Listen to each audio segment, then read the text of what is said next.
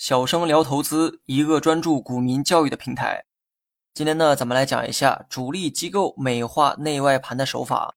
当你看到某只股票外盘数量大于内盘的时候，可以简单理解为买方的意愿强于卖方；看到内盘大于外盘的时候，可以理解为卖方意愿大于买方。那么有了这样的结论啊做支撑，人们呢就很容易产生一个误区。也就是认为外盘数量变大的时候，股价就很有可能出现上涨，因为买方的意愿更加强烈，对上涨会起到推波助澜的作用。那么反过来理解内盘啊，也是一样的道理。通过买卖方的意愿判断股价的涨跌，这个在理论上是完全正确的。但问题就在于你看到的这个意愿真的是市场意愿吗？如果这种意愿可以伪造出来，那你岂不是有被骗的风险？事实上，这种意愿真的可以伪造。这种美化数据的做法也是主力常用的操盘手段。那么接下来我就举个例子解释一下主力是如何美化这些数据的。假如我就是那个散户口中无恶不作的主力，我现在为了达到自己的目的，打算美化一下内盘外盘的数据。那么根据我的这个需求，我想让 A 股票的内盘数量变大，直到大于外盘数。这么做的目的啊，就是为了忽悠散户。因为当有人看到内盘数量变大的时候，一定会认为股价有下跌的风险，这部分人会选择卖出手中的 A 股票，而这正是我的目的。假如说现在就是交易时间，故事就发生在 A 股票身上。我们假设先报价的还是卖方，有人报价十元卖出，这个时候我选择率先出击，报价十点一元买入。因为买方报价大于等于卖方报价，而且我主动报出了高于卖方的价格，所以啊，这笔单子呢不仅可以成交，而且成交后的数量会计入到外盘当中。但我的目的呢是为了增加内盘的数量，而不是外盘的数量，所以刚才的那个做法显然呢行不通。这个时候我就得充分利用交易规则，让内盘数量变大才行。欢迎各位去关注“小生聊投资”这个同名公众号，更多实战技巧等你来学。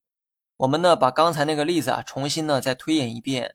假设先报价的是卖方，有人报价十元卖出，而我选择做买方，报价九点九元买入。此时呢，你发现问题了吗？我作为买方报出了低于卖方的价格，所以呢，二者无法成交。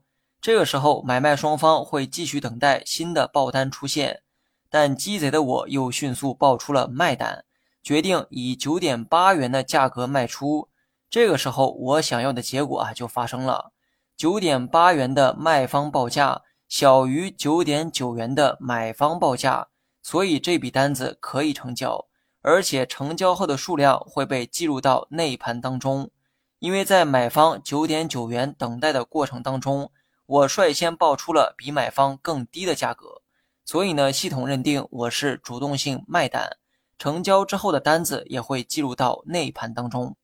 但是呢，你发现了吗？刚才成交的单子当中，买方和卖方都是我自己，也就是九点九元的买单和九点八元的卖单，全部都是我自己。我用对倒的方式实现了自买自卖，这笔单子成交之后。我持有 A 股票的数量依旧是不变，但我用这种方式增加了 A 股票的内盘数量，所以内盘外盘的这个数据啊并不可靠。我作为主力机构，完全可以改变它的大小。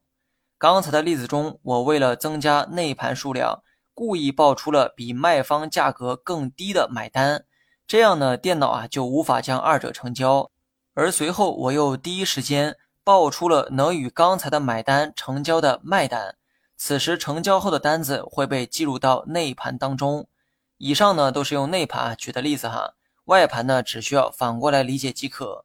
综上所述，内外盘的这个数据啊并不完全可信，你呢可以选择参考它，但不要把它作为判断市场的主要依据，只作为简单的辅助就好。比如说，你通过某种方式判断今后的股价会涨，在这个基础之上，如果外盘数量也随之增加。